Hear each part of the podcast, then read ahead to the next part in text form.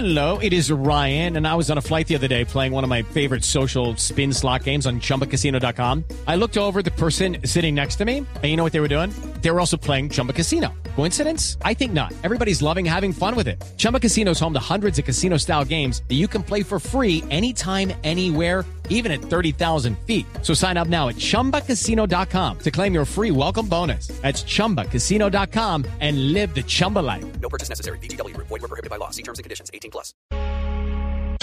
Una señal que se enlaza.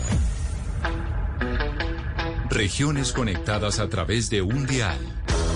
A partir de este momento, Oscar Montes, Ana Cristina Restrepo, Hugo Mario Palomar, Valeria Santos, Gonzalo Lázari y Camila Zuluaga analizan y debaten el tema del día. El tema del día. Colombia está al aire.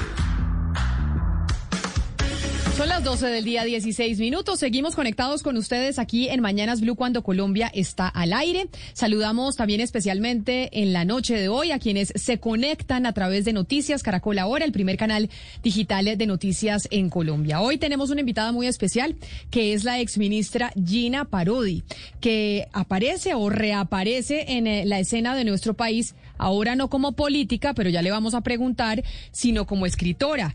La exministra está lanzando este libro que se llama Mujer amurallada. Y por eso yo quiero darle la bienvenida a la exministra Gina Parodi, dándole las gracias por estar aquí con nosotros, pues para hablar ahora de su nuevo proyecto. El ministra Parodi, bienvenida y gracias por acompañarnos. Camila, buenas tardes y muchísimas gracias por esta invitación. Muchísimas gracias a tu equipo de trabajo y a todos los oyentes. Mire, exministra, nosotros tenemos una línea de WhatsApp que es el 301-764-4108. Ahí los oyentes se comunican con nosotros y sabían que usted iba a estar a esta hora en entrevista para hablar de su libro Mujer amurallada. Y muchos preguntan, bueno, ¿y la exministra Gina Parodi en dónde estaba? ¿En dónde estaba todo este tiempo que ahora reaparece pero con un libro? Todo este tiempo, es decir, desde el momento en que decidí cerrar ese capítulo de la política hasta ahora, he estado en la ciudad de Nueva York, he estado estudiando, haciendo un doctorado en economía y eh, paralelo a ese doctorado, pues he, he tenido la oportunidad de tomar varias clases de literatura, de historias cortas, de novela, de poesía, que me ayudaron muchísimo para poder construir esta novela. Yo sé que ha pasado mucho tiempo, exministra Gina Parodi, ya vamos a entrar en el libro porque tengo que confesarle que a mí me ha gustado mucho, pero cuando usted decide irse y dice cierro el capítulo de la, de la política, se cierra intempestivamente, la razón por la cual se cierra el capítulo de la política es porque ustedes salen del gobierno y hablo de, y, y me refiero a ustedes, porque me refiero a usted y a su pareja, salen del gobierno de Juan Manuel Santos y dicen nos vamos, no volvemos a la política, nos vamos a Estados Unidos por las investigaciones de Odebrecht o, por, o no por eso, sino porque ya estaban hasta aquí de estar en el sector público. Camila, cuando nosotros cerramos el capítulo de la política, como usted dice, estamos hasta aquí el sector público, le voy a contar más de esa historia. Eh, fue muchísimo antes que un grupo de senadores del uribismo nos denunciara a nosotros eh, por conflicto de intereses, muchísimo antes. Eh, cuando nosotros decidimos cerrar ese capítulo de la política, mm, fue cuando ocurrió todo ese asunto que se inventaron de una ideología de género, que no ocurrió solo en Colombia, ocurrió en distintos países de Latinoamérica, pero que en Colombia tuvo una repercusión especial, pues porque yo era en ese momento la ministra de Educación. Eso fue un episodio, yo creo que importante en la historia de Colombia, pero dramático personalmente, muy doloroso dentro de mi vida personal. Usted sabe que fueron al Ministerio de Educación a hacer un exorcismo eh, y en ese momento yo decidí que no quería seguir en la política, que todo tenía sus momentos, todo tenía capítulos que se abren, capítulos que se cierran y que era un buen momento de cerrar el capítulo de la política. Y entonces, ¿en qué van las investigaciones suya, exministra, del caso Odebrecht? ¿Esa investigación se reabrió en la Fiscalía o en qué va eso? Esas investigaciones que fueron específicamente por un conflicto de intereses que nos acusan, eh, Camila, le voy a ser clarísima en este punto. nosotros todos estos años hemos decidido tomar una decisión que puede que en términos personales sea muy costosa, pero es respetar las instituciones judiciales y dar el debate judicial dentro del proceso judicial, en los momentos, en las oportunidades, cada vez que nos ha requerido la Procuraduría, la Corte Suprema, la Fiscalía, ahí hemos estado poniendo la cara. He demostrado, y Cecilia igualmente, con pruebas toda nuestra inocencia pero no hemos querido dar este debate en los medios de comunicación por el respeto que le tenemos a esas instituciones judiciales. En todo caso, a los colombianos que hoy nos están escuchando, quiero ratificarles que siempre, tanto Cecilia como yo, hemos actuado con total honradez en nuestra vida pública, en nuestra vida privada, y espero en esas instancias judiciales poder confirmar esa inocencia. Pero entonces, exministra, yo le, eh, le, le, pregunto lo que creen muchos. Si dicen, Gina Parodi reapareció con libro, y en un momento en donde estamos a un año de las elecciones presidenciales, donde estamos a un año de elecciones de Congreso, donde las mujeres están cobrando tanta importancia en la política local y la política internacional, dirían muchos, oiga, es el escenario perfecto para que Gina Parodi vuelva a la política colombiana. ¿Usted ya tiene cerrado ese capítulo? ¿Usted no va a volver a la política en Colombia? Cerradísimo, Camila. No hay ninguna posibilidad de volver a la política colombiana. Con este libro abro un nuevo capítulo en mi vida. Eh, estoy escribiendo, sigo escribiendo y además estoy escribiendo mi tesis de grado del doctorado de economía. Así que ese capítulo quedó cerrado y esta es una novela que ojalá aprovechen, que lo lean. Eh, hasta hace poquito he tenido una audiencia muy pequeña de lectores y, ojalá este libro les pueda aportar algo, mostrar algo o explorar una, una nueva dimensión. Yo le cuento que yo estoy fascinada con el libro, pero ya vamos a entrar en el libro, pero es que Oscar Montes, cuando uno le pregunta a los políticos, ¿es seguro que no se va a lanzar? ¿Es seguro que no vuelve a la política? Todos dicen que no y que no y que no. Oscar, y muchos después terminan que sí. Sí, Camila, porque la política es dinámica. Ya lo habíamos dicho nosotros y lo habíamos escuchado muchas veces. Pero escuchando a la doctora Parodi, em, en este sentido, doctora Parodi, me parece muy importante el hecho de que usted diga que clarísimamente por ahora está cerrado el capítulo de la política, pero, pero digamos que tampoco le impide opinar de política. Es decir, usted puede perfectamente dar su opinión sobre la política colombiana hoy. ¿Cómo la analiza? ¿Cómo la ve? ¿Cómo ve usted el momento político de Colombia en este instante? Y ya vamos a hablar de la novela, por supuesto.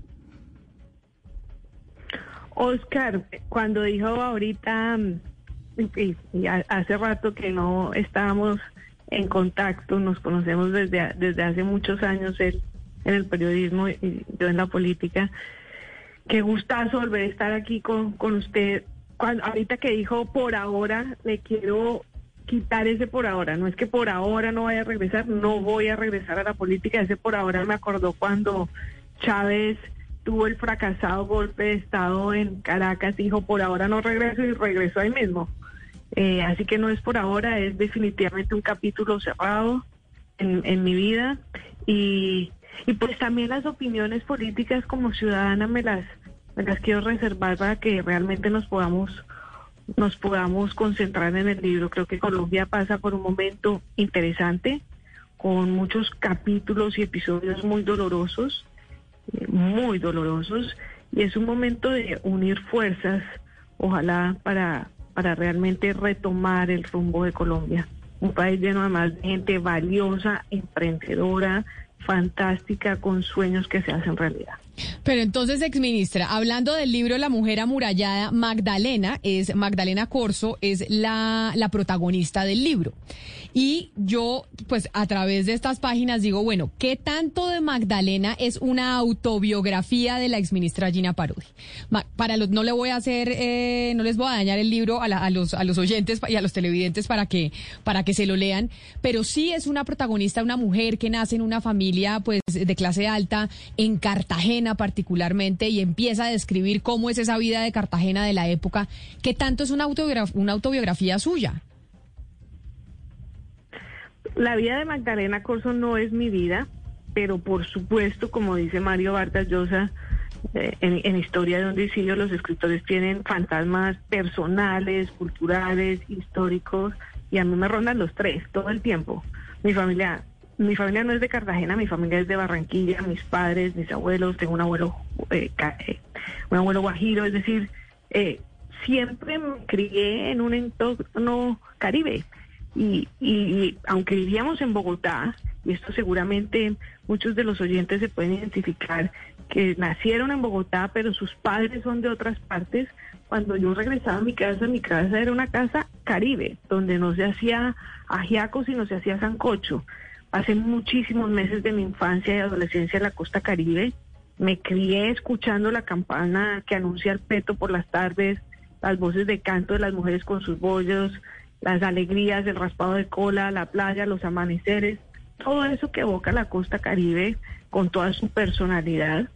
Eh, pero, pero sí tengo que ser supremamente honesta y decirle que hay una parte de mi vida que, que marcó mi vida, que es una historia personal muy linda con mi mamá y que pa- parte de esa historia o de ese acontecimiento en mi vida lo quise trasladar a propósito en unas líneas en Magdalena y es ta- tampoco quiero dañarle las historias a las personas que, que, que lo están apenas leyendo y es que pues Magdalena está en un problema digamos del corazón, tiene el corazón roto y tiene una reunión, un encuentro con su mamá en un carro y la mamá le dice, yo te voy a apoyar en todo. Algo muy similar me ocurrió en mi vida, igual, lo que pasó antes y lo que pasó después sí hace parte de una historia muy personal con mi mamá y muy linda, pero eso sí es completamente parte de mi historia y diría que el centro de gravedad de esta novela puede ser ese. Pero, pero Gina, ahí el, los, los, los papás de la protagonista de Magdalena también son dos personalidades muy fuertes dentro del libro. Y yo también me preguntaba, bueno, estos eh, personajes que narra Gina dentro del libro como papás de Magdalena, ¿qué tantos rasgos tienen de su mamá y de su papá? Tanto ella como él, porque ella, yo decía, bueno, el tema de la limpieza, el tema de la flacura extrema, el tema de mucha de la mamá costeña que leía escondidas con su hermana, etcétera, etcétera. ¿Qué tanta, qué tanto se parece esos personajes, papás de Magdalena, la protagonista de ese libro, a sus papás? Hablemos de Simona porque fue un personaje para mí, Simona que es la mamá de Magdalena, que fue un personaje para mí muy difícil de construir, precisamente porque mm, pues tenía este centro de gravedad, que era ese, ese momento en mi vida, y quería construir una madre que, que no fuera parecida a la mía y que tuviera una, una historia y una vida propia en, en el libro, que entre otras, pues el lector se dará cuenta que Simona sigue siendo la misma del principio hasta el final. Es decir, yo no quería una historia de libertad de la madre, esa no, no era la historia y era muy difícil de construir ese personaje. Entonces, por ejemplo, comencé, una de las primeras características que dije, bueno, mi mamá, por ejemplo, eh, de pronto Oscar le pasa lo mismo con su mamá, si es costeña, mi mamá siempre me ve flaca y pálida. Es decir, eh, no es, no tiene nada, es todo lo contrario a Simona, que siempre ve a Magdalena gorda, con papada, cachetona. Mi mamá es, todo lo contrario. Siempre le parece que estoy supremamente flaca eh, y, y que estoy pálida, que no he tomado sol. Entonces dije, ok, ese es un contraste que es interesante, eh, entre otras porque pasa muchísimo esa presión, no necesariamente de una mamá, pero sí de una sociedad para que la mujer esté flaca, porque la flacura es sinónimo de seguridad, porque con la flacura va a poder lograr muchas cosas. Y, y así pude ir construyendo ese personaje. Eh, eh, señora Parodi, pero vamos al, al, al inicio de, de, toda la obra. Usted empezó escribiendo unos cuentos.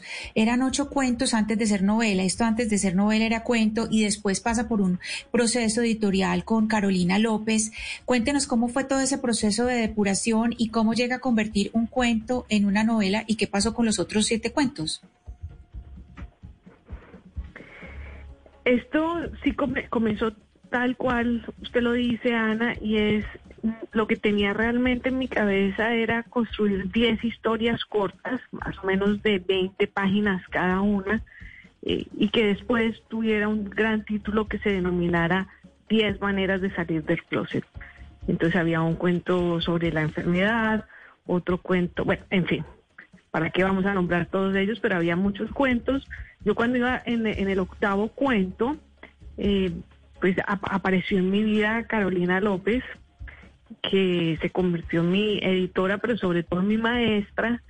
Yo quería tener un ojo crítico sobre esos ocho cuentos y cuando ella terminó de leerlos me dijo, "Te- me surgió una idea y la idea es que mm, creo que en uno de esos cuentos hay una novela de manera muy clara.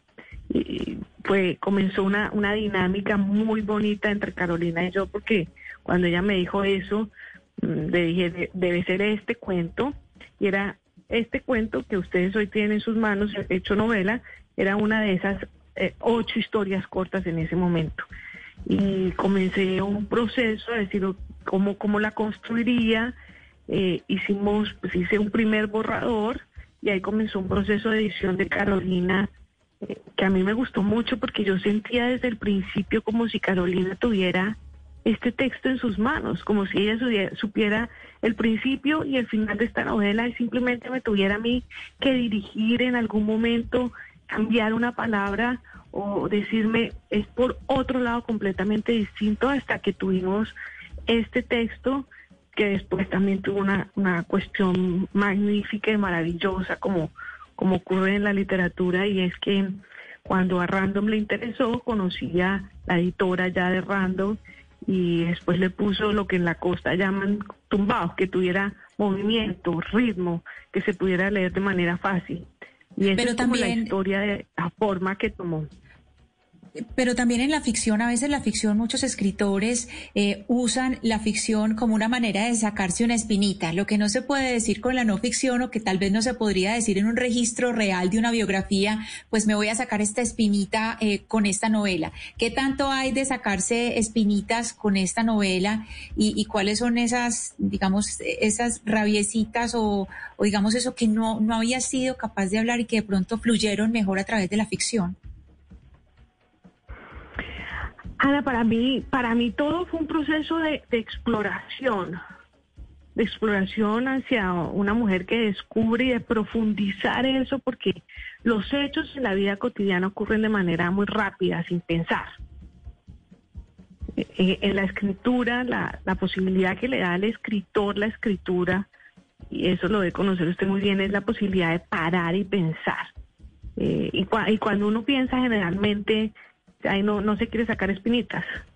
Sí, porque ha tenido la posibilidad, la espinita uno se la saca cuando no tiene la posibilidad de pensar. Yo, yo creo que la venganza proviene de un proceso en que no se puede pensar, pero cuando uno tiene la posibilidad de parar y pensar, realmente fluye algo muy bonito sin, sin sacarse espinas. Entonces, en realidad fue un proceso de, de exploración dentro de una mujer, en sus emociones, en su mente, de, de qué se siente, pero con, con mucha pausa. Pero mire, Gina, yo, yo sí le quiero preguntar a usted por el poder, el poder y la literatura, por la fascinación que produce el poder o los poderosos en la literatura. Usted citó al comienzo de la entrevista de esta charla a Mario Vargas Llosa.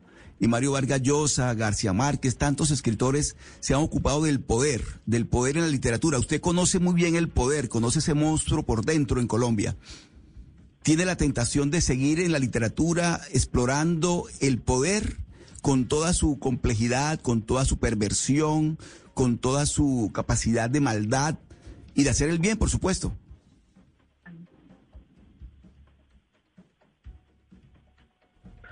Aló. Exministra, la escuchamos. Perdón, se cortó. No, no, no, la escuchamos Perdón, perfectamente.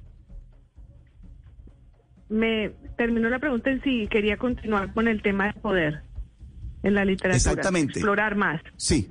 Por supuesto. Eh, Es, es un tema, es un tema fascinante que desde la literatura, como decía antes, pues tiene la posibilidad de verse desde muchísimas ópticas eh, y, y- y es un tema con el que con el que me quiero seguir, explorar más, profundizar más y mirar las distintas aristas que tiene.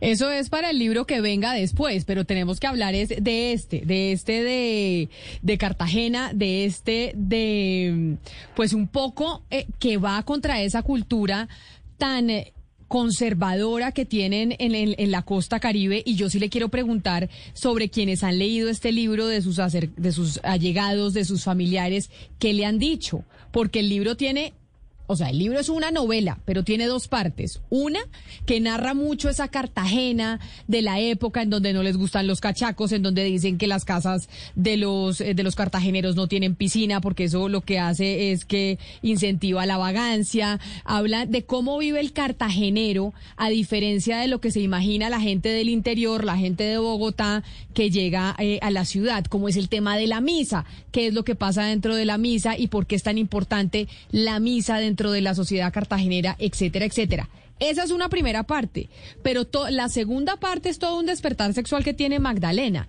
Y ahí es donde yo digo, ¿qué le dijeron sus familiares con el libro?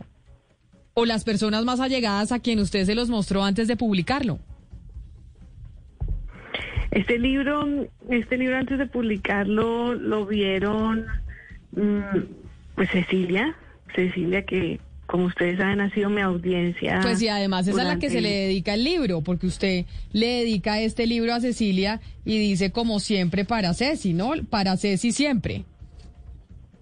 Para Ceci siempre, sí. Yo quise dedicarle ese libro a ella mm, porque primero es el amor de mi vida, pero además porque se ha leído cada borrador de este texto muchísimas veces y me ha ayudado realmente realmente leerlo ella y Alejandra, mi sobrina, eh, que hace eh, cine aquí en Estados Unidos, han sido mis, dos lectoras y yo creo que, que me ayudaron muchísimo a construir el texto que soy, les gustó mucho eh, y mi familia en general, Camila, es una familia que me apoya en lo que yo esté feliz. Así que cuento con el apoyo de, todos ellos, de mis papás en este momento. Pero Gina, ¿cómo termina usted? Y ya volvemos a algo que con lo que empezamos, y es cómo termina usted escribiendo un libro cuando usted está haciendo un doctorado en economía. Una de las cosas que se dice pues en su libro es obviamente toda su hoja de vida, las eh, maestrías que tiene en Administración Pública de la Universidad de Harvard, una maestría en Ciencia Política de la Universidad de Columbia, hoy haciendo un doctorado en economía en el New School en Nueva York. Es decir, todos sus estudios y todo su camino académico ha sido en función pues del sector público y de la política. Y aquí vemos otra cosa completamente distinta. Entonces, ¿qué va a pasar con este doctorado en economía en New School, con esta tesis, con la investigación y a la par usted dedicándose a la literatura? Porque uno dice, bueno, tal vez una cosa no compagina con la otra. Compagina perfectamente y lo han hecho compaginar muchos autores excelentes antes que yo. El autor, por ejemplo, de Alicia en el País de las Maravillas era, era un matemático muy reconocido en Inglaterra y así otros autores han, logrado compaginar su vida académica eh, sobre, en, en, en, en, mi caso, economía con la literatura y parte de lo que me ayudó a mantenerme en un doctorado que los jóvenes que lo han hecho saben lo difícil que es mantener esa disciplina fue poder tomar clases de literatura paralelamente. Era mi recreo, era mi hobby y era una disciplina diaria, pero que me relajaba muchísimo frente a todo lo que tenía que programar y hacer en economía. Exministro, usted nos ha hablado de algunos autores eh, durante esta entrevista, nos habló de Vargas Llosa, nos acaba de mencionar a Lewis Carroll, pero también eh, usted ha dicho que hay autores que, que la han eh, marcado mucho en su vida, como Virginia Woolf o García Márquez. ¿De qué manera la influencia de esos autores está presente en la novela y en su proceso creativo, además? Pues hablemos un poco de García Márquez primero tiene toda esta descripción de la costa que es tan fascinante y que ya quedó ahí consagrada y que alguien que escriba sobre la costa no va a poderlo escribir. Por ejemplo, las mujeres que fuman eh, eh, con el cigarrillo hacia adentro. Eso es algo que ocurre en la costa caribe colombiana, que es absolutamente espectacular y que él describe de manera extraordinaria en El amor en los tiempos del cólera. Eh, describir esas características que solo ve uno en la costa caribe, pues lo hizo García Márquez con, pues, con, la maestría que todos conocemos. O por ejemplo el cuento del gallo capón. Oscar seguramente le echaron el cuento del gallo capón. Mi papá hasta hace poquito me decía, ¿me quieres que te cuente el, el cuento del gallo capón? Entonces todas esas eh, cuestiones tan características de la costa que describe García Márquez, pues, pues hacen, son precursores de cualquiera que quiera escribir sobre algo de, la costa caribe. Y por otro lado, ¿El cuento del gallo tapón? no, no, e, e, es, es, a propósito de lo que está contando Gina, de ese realismo mágico que García Márquez eh, recrea en su obra. Y como le contaban a Cristina, como le preguntaban a Cristina de qué tanto influye García Márquez y, lo, y el Caribe inmenso en su obra, eh, hay, una, hay un relato de, de, de 100 años de soledad que es eh, la ascensión de, de Remedios la Bella al cielo, que siempre se le cuestionó a García Márquez porque ahí es donde dice, ahí el realismo mágico se pierde, porque carece de verosimilitud. Y sin embargo, García Márquez logra explicar en un, un taller en Cartagena, en, los, en, los, talleres que se hacían en Cartagena, en, en, la Fundación García Márquez, ese episodio y cómo él escuchó ese episodio narrado por sus abuelos en Aracataca. De tal manera que desprenderse de ese realismo mágico, Gina, yo no sé qué tanto le va a costar a usted en la literatura o desea seguir aferrada de alguna forma a eso. Es difícil, y, ahí le quiero contar una anécdota que tiene que ver con lo que preguntaban a Cristina antes, y es esos ocho cuentos y cómo escogimos uno. El cuento, el cuento que escogimos, o que digamos Carolina vislumbró que había una novela ahí, tenía una característica que noté yo después, que hace, que está en la forma como está escrita la primera parte, es decir, el cuaderno amarillo, y es que abre una historia, abre otra historia, abre otra historia y después comienza a cerrar, a cerrar y a cerrar hasta que finalmente logra cerrar todo, todo, todo el capítulo. Y, así es una manera como mi mamá narra las historias. Mi mamá es una narradora de cuentos mm, innata. Así, así nació, así cuenta las historias, puede contar una historia, la misma historia con muchas aristas Exministra se nos fue. De muchas maneras. Ay, ya la escucho, exministra. Es que en un momento se cortó la comunicación. Exministra Parodi. Vamos a ver si logramos arreglar el, eh, el sonido. ¿Ahí? la escuchamos, exministra. Adelante.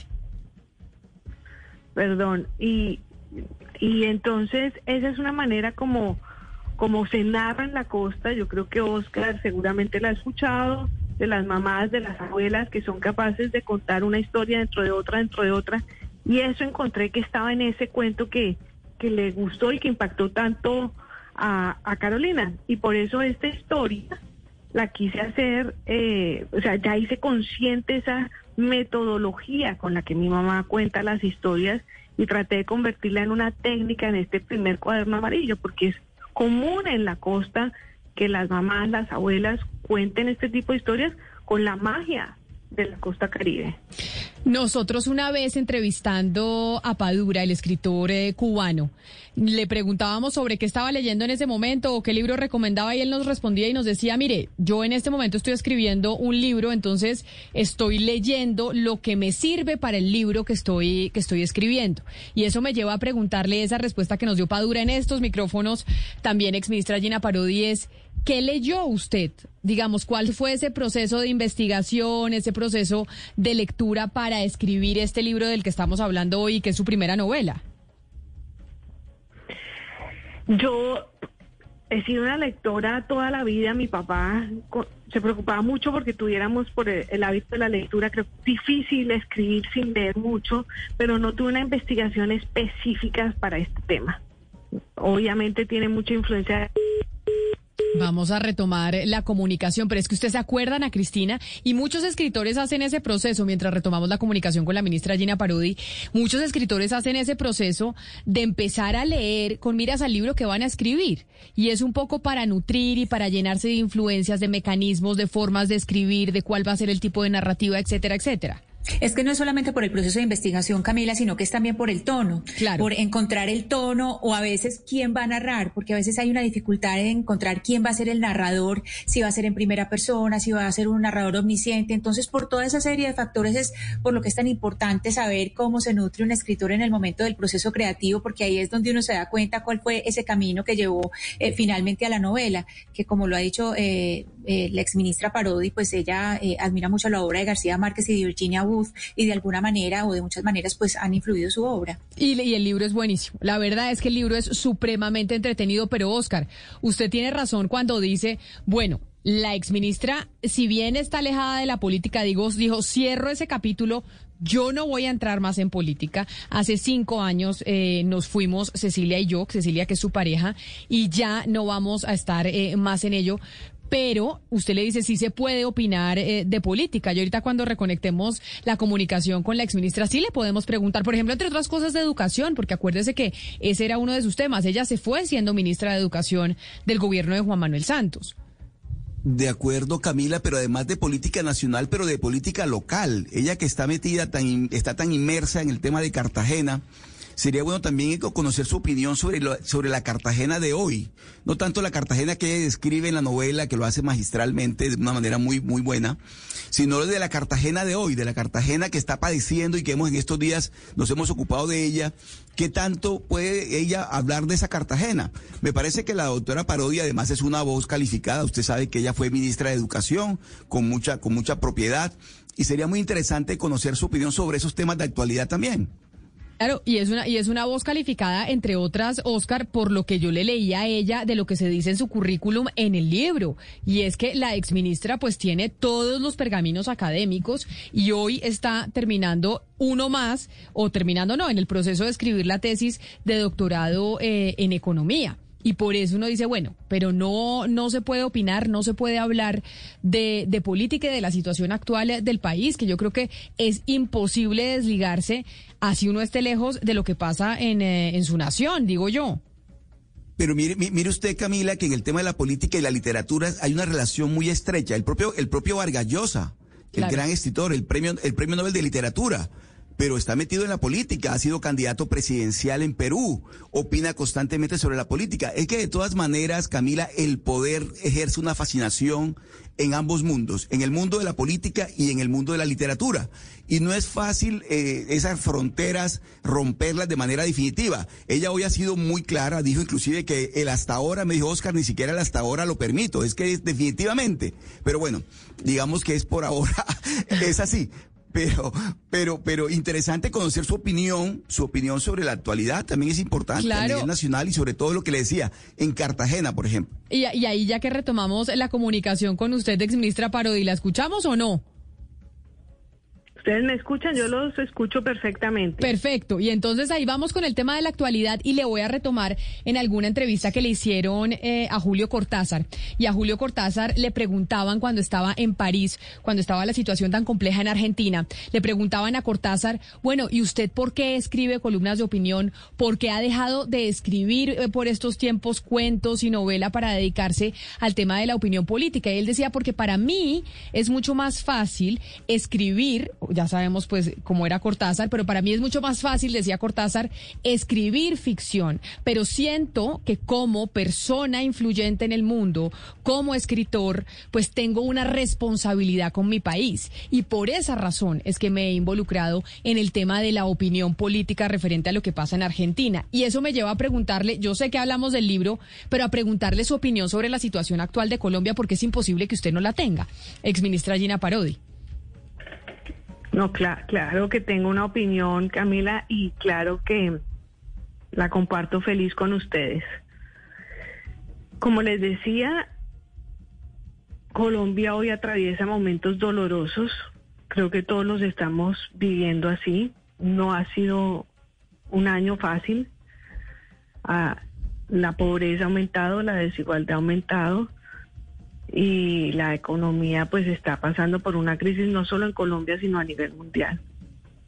Pero por otro lado veo una luz de esperanza muy grande y es todos estos jóvenes que se están manifestando, no necesariamente con una agenda clara, pero las personas que son estudiosas de la ciencia política como lo son ustedes, saben que los nuevos convencios no necesariamente ocurren con una agenda clara y determinada, pero sí con gente lista y abierta para trabajar y para impulsar su país. Y eso realmente a mí me da mucho ánimo porque eso es lo que ocurrió en la revolución americana, por decirlo.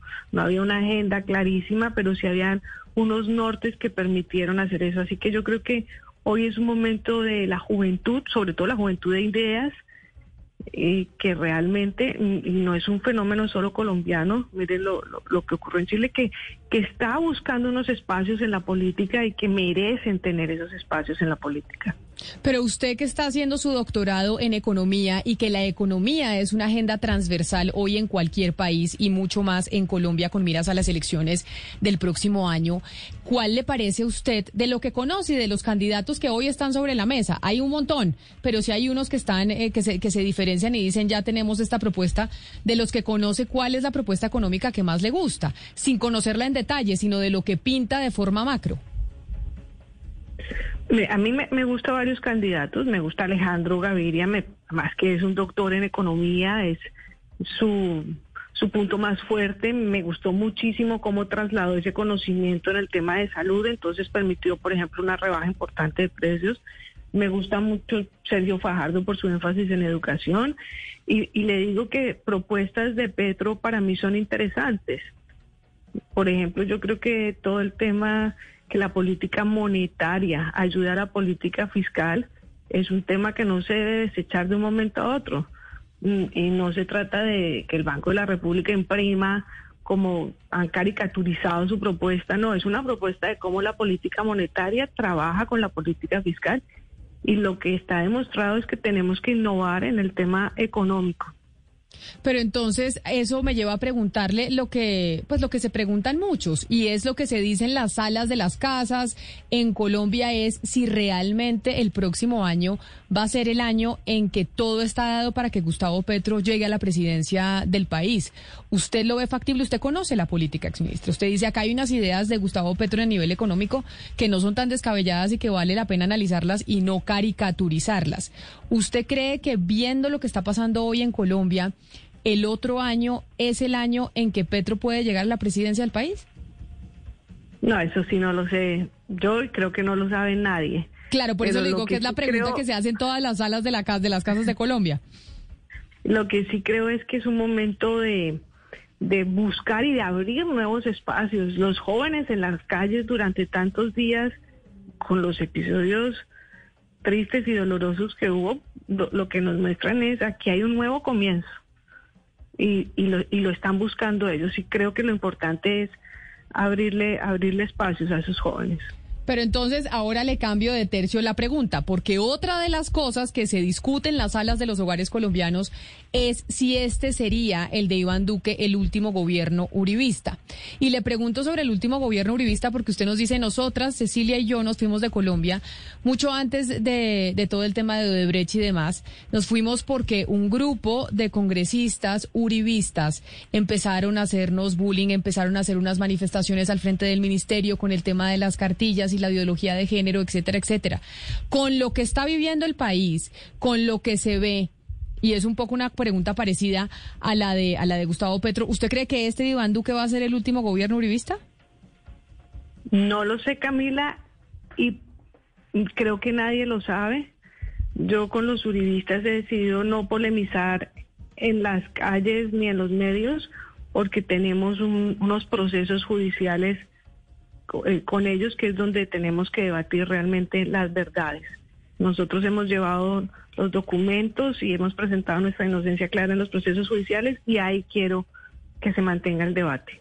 Claro, pero eso no significa decir si las condiciones políticas están dadas o no para que pueda seguir el uribismo en el poder y un candidato como, no sé, Oscar Iván Zuluaga o María Fernanda Cabal, que está diciendo que va a ser candidata presidencial también y que no retira su candidatura, como estos eh, candidatos que pueda tener el Centro Democrático, que es el partido uribista, si hoy en día todavía tienen chance con la situación que estamos viendo y que estamos viviendo y que experimentamos durante los últimos meses de manifestaciones y, y paro nacional.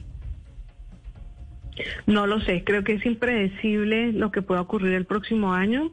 Mi deseo es que se convierta realmente en una agenda de propuestas en donde no siga la agresión y la violencia entre personas, porque son los líderes políticos los primeros que tienen que dar ejemplo, y que se, realmente se haga un debate serio de propuestas con posibilidades de ejecución. ¿Usted se va a quedar a vivir por fuera de Colombia? Ya sabemos que se va a dedicar a la literatura y que ya está trabajando en un segundo libro, que no va a volver a la política ni por ahora ni por nunca, no va a volver a la política, pero usted ya se va a quedar por fuera del país o en algún momento usted piensa y dice, yo a Colombia con Cecilia vamos a volver en algún momento. Por supuesto, yo soy colombiana, mi familia está en Colombia, tengo que terminar este doctorado, que es una tarea que tengo aquí pendiente, que requiere toda mi dedicación y apenas termine regreso con mi país, con mi familia. Sí, yo quisiera hacer una última pregunta sobre literatura, Camila, y, es eh, para, para hablar un poco de este momento tan bonito de las mujeres en la literatura colombiana, que tenemos grandes escritoras como Pilar Quintana, como Melba Escobar, Piedad Bonet, Belia Vidal, Carolina Sanín, Patricia Engels, es decir, hay un, un montón de escritoras eh, fabulosas. Y, yo le quería preguntar, señora Parodi, eh, ¿usted a quién lee? ¿Qué escritora le gusta? ¿O al lado de quién quisiera estar dentro de la literatura colombiana de hoy? Fantástica pregunta, Ana Cristina, porque pienso exactamente lo mismo. Creo que hoy hay una cantidad de escritoras que ponen la talla mundial. Me gusta muchísimo Pilar Quintana y le tengo una anécdota. Me gusta muchísimo Melba Escobar creo que la precursora de todas las mujeres escritoras ha sido, y es que aquí tengo el libro porque lo reeditaron, Marvel Moreno, un libro bellísimo para todos los oyentes, se llama En diciembre llegaban las brisas. Mm, y, le tengo una anécdota cuando leí La perra, Pilar Quintana, uno de sus perros se llama Danger. Y el perro de Magdalena también se llama Danger. Es decir, habíamos coincidido y, y, la, y la verdad, y, y, usted como escritora lo debe saber, bueno, ¿qué hace uno en ese momento? Duré un par de semanas pensando si cambiaba el nombre de Ángel, pero finalmente me convencí que, que si lo había escrito y que si había nacido así el, el nombre era por algo y que coincidía con el nombre de Pilar Contana, lo cual para mí era un honor.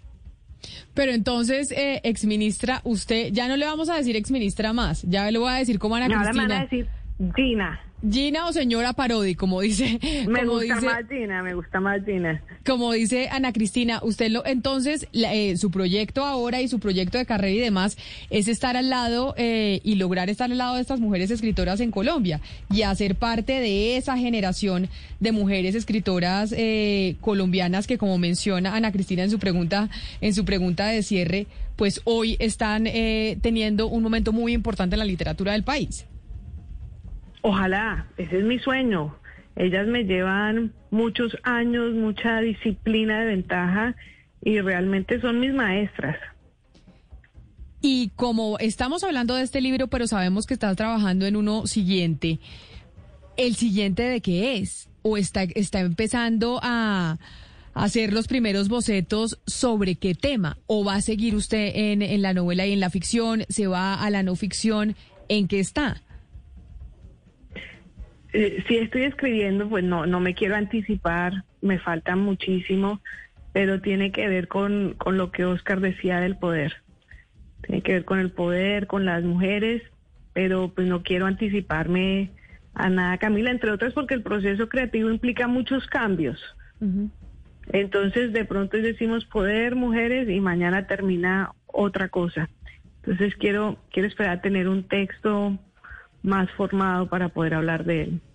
Pues es la exministra de Educación Gina Parodi, que como lo hemos dicho durante toda la entrevista, pues lanza su primera novela que se llama Mujer Amurallada y que ya está en todas las librerías del país. Exministra, qué placer haber hablado este, este tiempo con usted.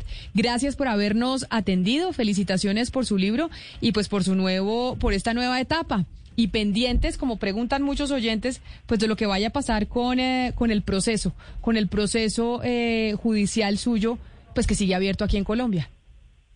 Y, y, para, y para los oyentes ya afortunadamente varios procesos ya fueron cerrados y ojalá se vayan a leer todos esta novela, Mujer Amurallada es la exministra Gina Parodi, quien nos acompañaba hoy aquí en Mañanas Blue. Así llegamos nosotros al final de esta emisión. Después de la pausa, quédense ustedes con nuestros compañeros de Meridiano Blue. With Lucky Land you can get lucky just about anywhere. This is your captain speaking. Uh, we've got clear runway and the weather's fine, but we're just going to circle up here a while and uh, get lucky. No, no, nothing like that. It's just these cash prizes add up quick. So I suggest you sit back, keep your tray table upright, and start getting lucky.